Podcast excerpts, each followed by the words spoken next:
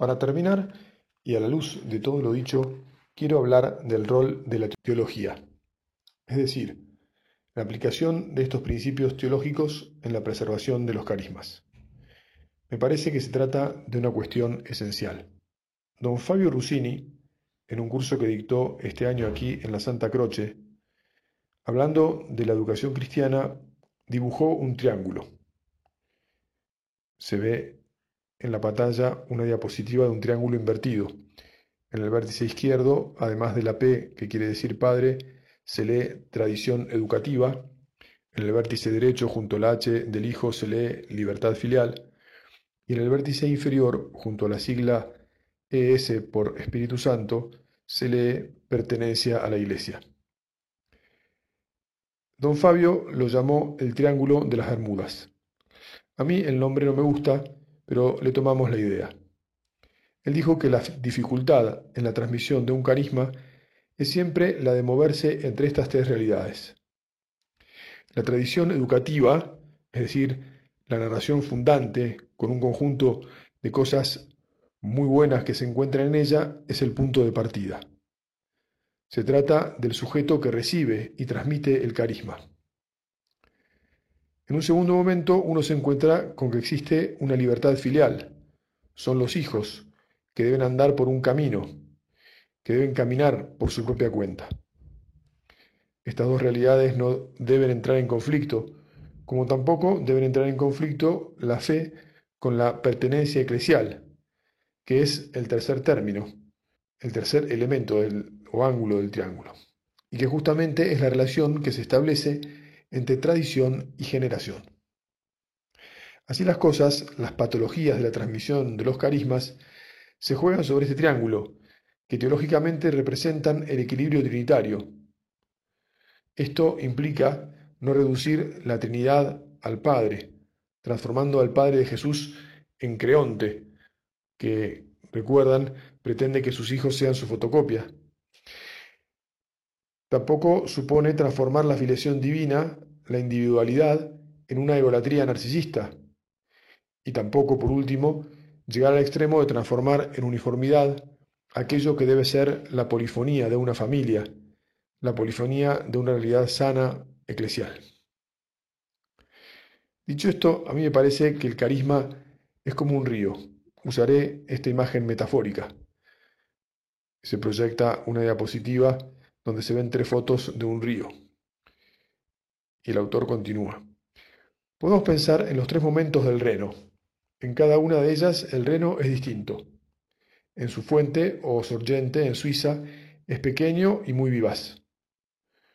Luego hay otra parte del río, que son las cascadas, las cascadas de Escafusa, a donde me llevaba mi padre, donde el reno es bien diferente que en su fuente. Es una irrupción. Por último, en la tercera foto vemos al reno en Colonia, donde contemplamos un río ancho que corre plácidamente.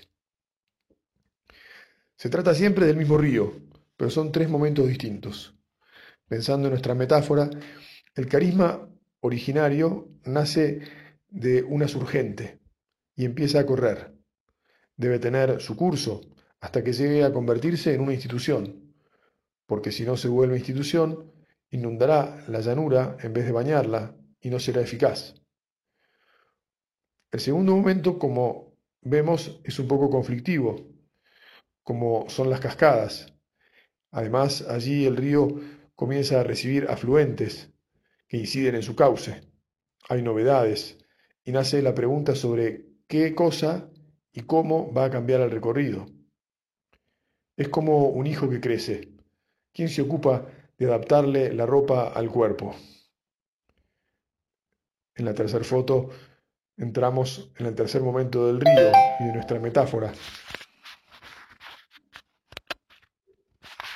Momento del desarrollo del carisma y de la institución carismática. En mi opinión, es aquí cuando entra en juego la teología. No la teología en el sentido de una teología como tercer polo autónomo respecto de la experiencia originaria y respecto de la institución, sino una teología al servicio de la experiencia originaria, embebida en esa experiencia y que nace del amor por esa experiencia. Debe ser una teología que sirva a la institución, porque quien gobierna una institución está muchas veces surgido por la sorpresa de las emergencias o por cuestiones prácticas. Pero más allá de esas circunstancias, es esencial la reflexión teológica. Es decir, un lugar como la universidad, como esta universidad, donde se pueda pensar, no en clave dialéctica, sino en clave relacional.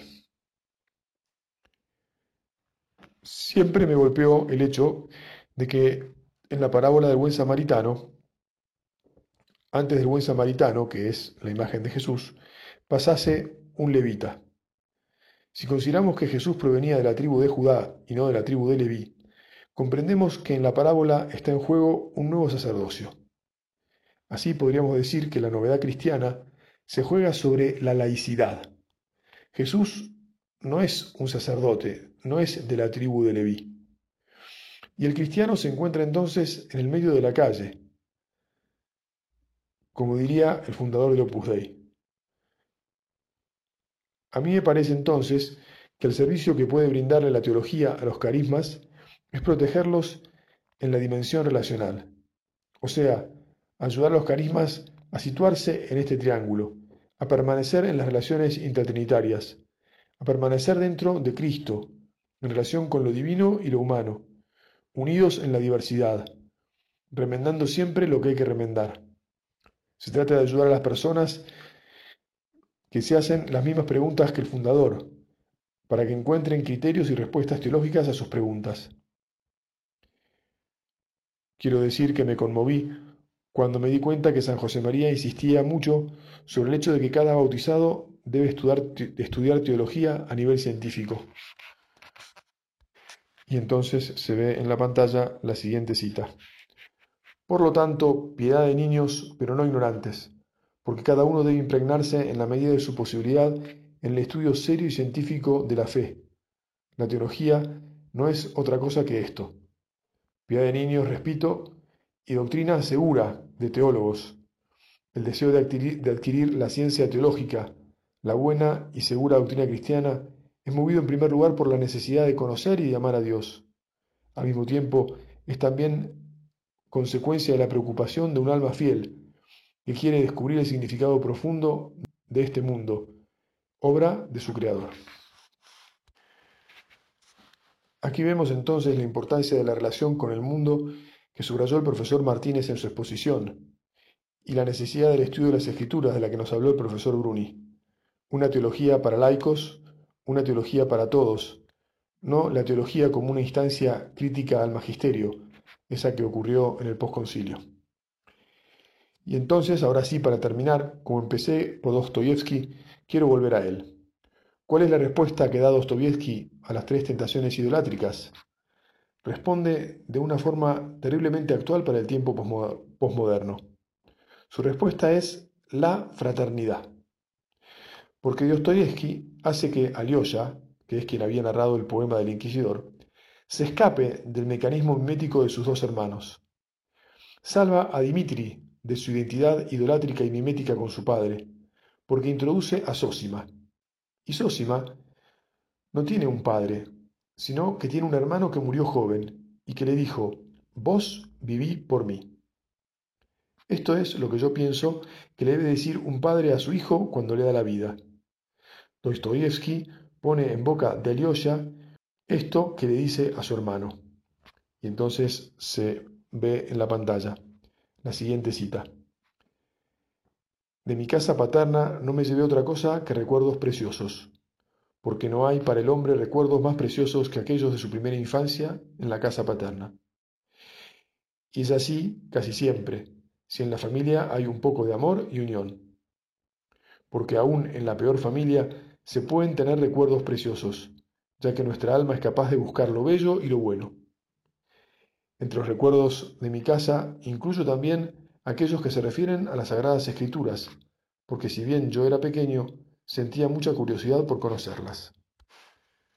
Esto dice Alyosha, que además, sobre el final del libro, en la escena del funeral del niño que era molestado por los demás, repite esta misma idea, diciendo, reflexiona sobre los recuerdos. Entonces tenemos que, para Dostoyevsky, la fraternidad se nutre de bellos recuerdos. Recuerden esto y esto los salvará. Esta puede ser una gran respuesta a la posmodernidad. Lo que nos dejó la modernidad es la muerte del Padre, pero si los hermanos, aun siendo limitados, se unen y hablan y comparten sus recuerdos, si crean entre ellos un espacio donde se pueda hablar de los problemas, donde se puedan compartir los recuerdos fraternos y la experiencia del Espíritu, entonces en esa fraternidad podrán salir adelante. Para esto siempre nos podrá ayudar la Virgen, que se anticipa a todos los temas, y como ella custodia en su corazón aún las cosas que olvidamos, nos las recordará a los hermanos, para que podamos estar juntos y ser una única familia. Así termina esta conferencia el profesor Julio Máspero.